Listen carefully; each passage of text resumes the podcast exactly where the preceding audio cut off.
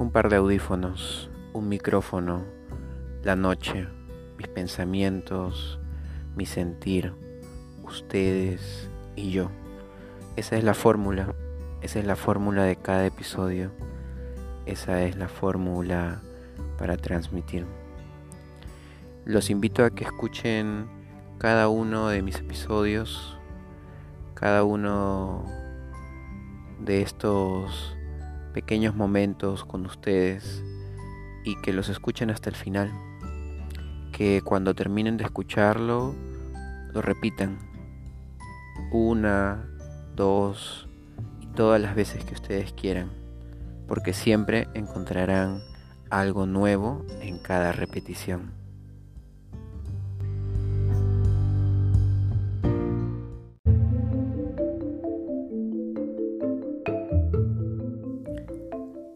Hola, les saluda el poeta danzante, una vez más. Hoy quisiera hablar con ustedes un poco de danza, así como en el primer episodio. Hay muchas cosas que jóvenes hoy en día están creyendo que ocurre en la danza del Perú y muchas de esas cosas no son verdad.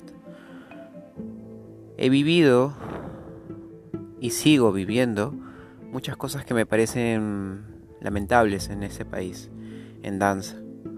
Lo digo más que nada por los peruanos. Hay muchos extranjeros que hoy han venido a nuestro país y que están trabajando y que se están esforzando, pero es lamentable ver cómo son ellos los que se esfuerzan quizás el doble o el triple que un peruano.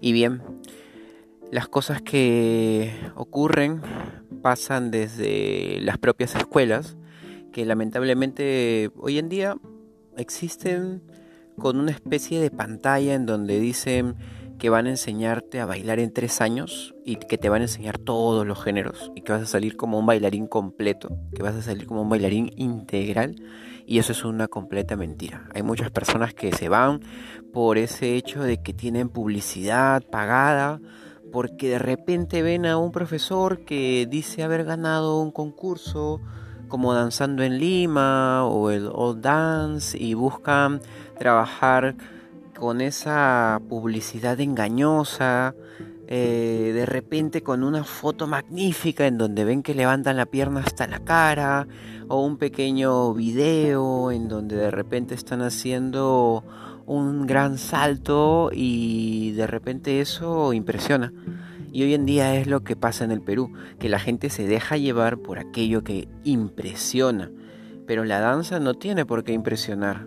No es ese el objetivo de la danza y a veces las personas nos vamos y decimos, wow, bailó en el Canal 2, en Canal 4, ganó un premio en los cuatro finalistas baile y luego de repente está en la compañía del Ballet Municipal de Lima o en la compañía del Ballet Nacional.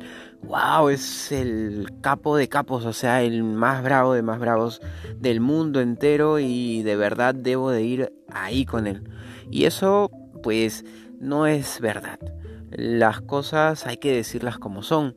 Eh, muchos de los bailarines, entre comillas, profesionales, porque realmente no lo son, em, muchas veces llegan a una compañía y se acabó todo. Ahí se murió todo.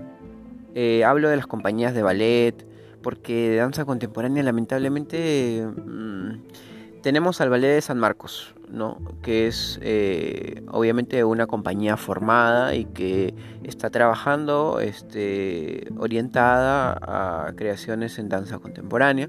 Sin embargo, eh, sabemos que no es precisamente la compañía con mayor publicidad o difusión.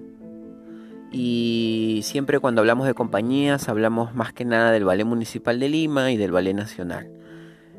Y bueno, en Trujillo, que también habían dos compañías, hoy solo hay una, pero básicamente hablamos eh, del Ballet Municipal de Lima y del Ballet Nacional.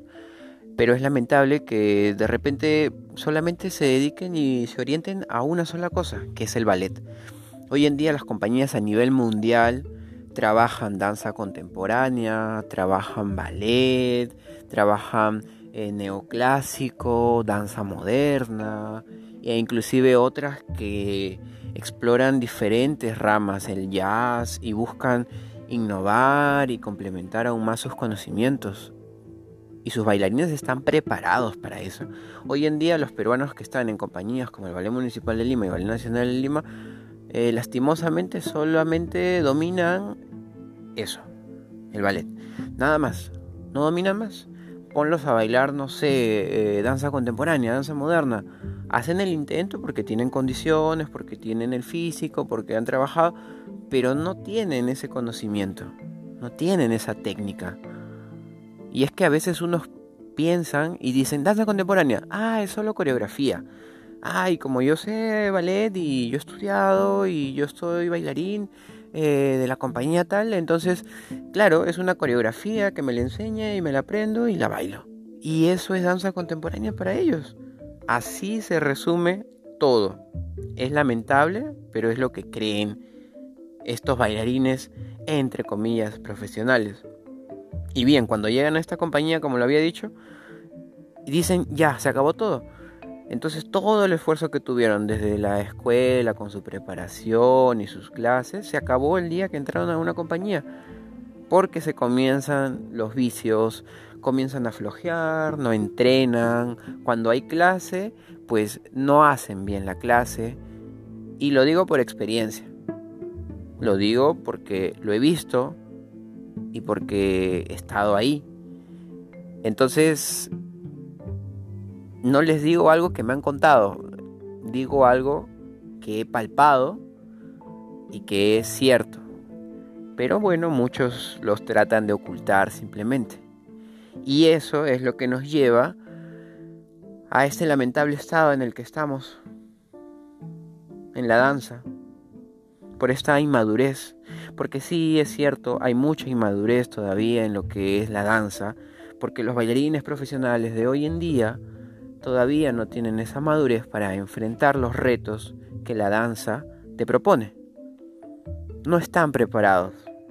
Y algunos simplemente van a hacer hora, van a eso, a las clases, van a hacer hora, van a de repente simplemente mirarse en el espejo, ver que se pusieron los mejores calentadores, las mallas más caras, las medias puntas eh, más caras, no sé. Y miran su cuerpo y su físico y se acabó, se toman una foto haciendo la barra o un videíto haciendo unos giros y ahí está. Eso es lo que los motiva.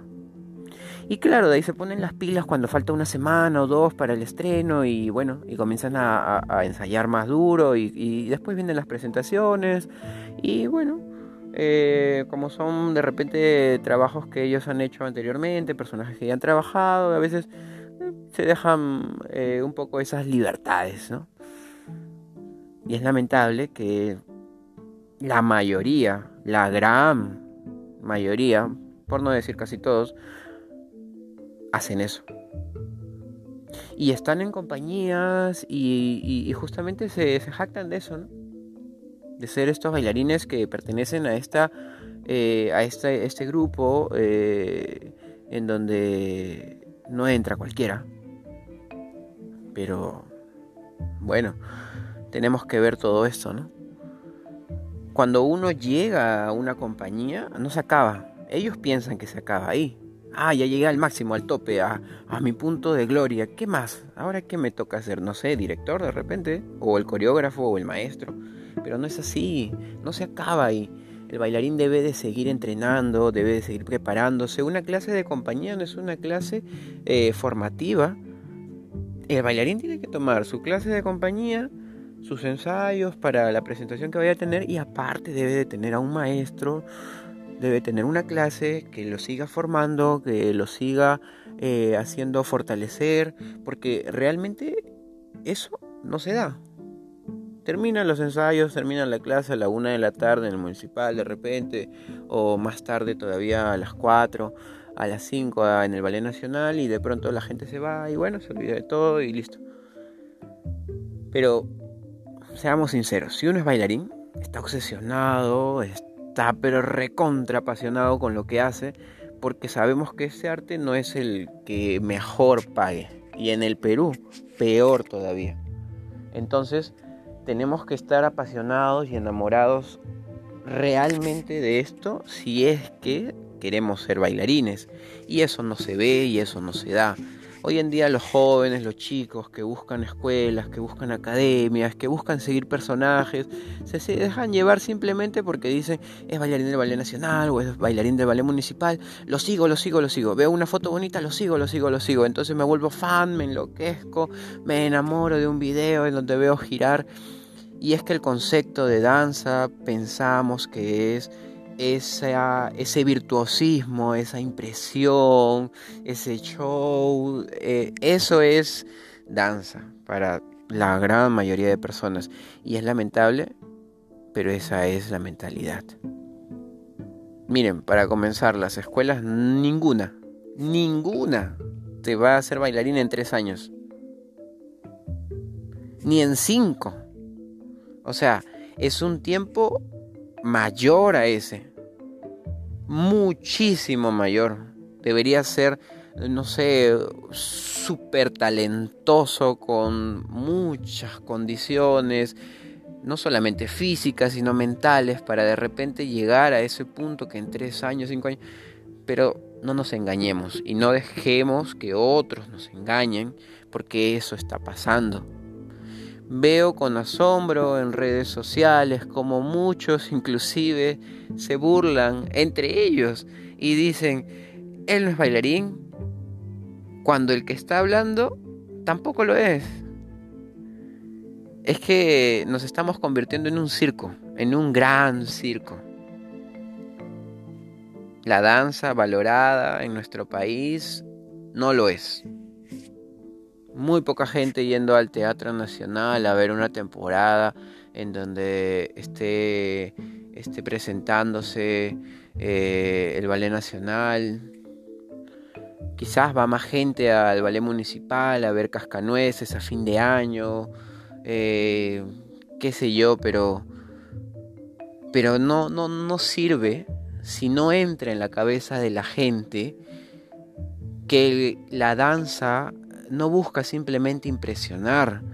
Necesitamos hacer que la gente vaya y no solamente comience a sentir un montón de emociones, no solamente comience a sentirse alegre, que reflexione, que se dé cuenta de lo que pasa en el país, en nuestra realidad, darle un enfoque con la danza para construir una mejor sociedad, no podemos pretender que con un ballet de Cascanueces, Lago de los Cisnes, no podemos pretender que solamente con eso construyamos una sociedad diferente. Es que tenemos que enseñarle a la gente de qué se trata nuestra profesión. Y no la podemos resumir simplemente en el ballet hay que llegar a la gente y hay que seguir proponiendo cosas nuevas y diferentes, apoyándonos también de la danza contemporánea, que lamentablemente no se le está dando esa importancia, no está teniendo ese lugar que debería tener. Chicos, jóvenes, adultos, bailarines profesionales, quienes escuchen este audio, yo quiero decirles que realmente tomen conciencia de lo que están haciendo. Esta carrera de por sí es difícil, es complicada, no es fácil, no es para cualquiera. No cualquiera se levanta en la mañana y dice quiero ser bailarín y en la noche ya es bailarín. Eso es lo que cree mucha gente. Por eso hay muchos profesores que hoy en día dicen que son profesores y no lo son. Hay muchos bailarines que se jactan de medallas, de trofeos, de concursos y de festivales y no son bailarines. Hay muchos que hacen gestos con la cara, la abren la boca, que levantan su pierna y dicen que ya son bailarines. Entonces, chicos, reaccionen y piensen, investiguen averigüen y nunca se dejen llevar por lo que ven en el Facebook, en el Instagram.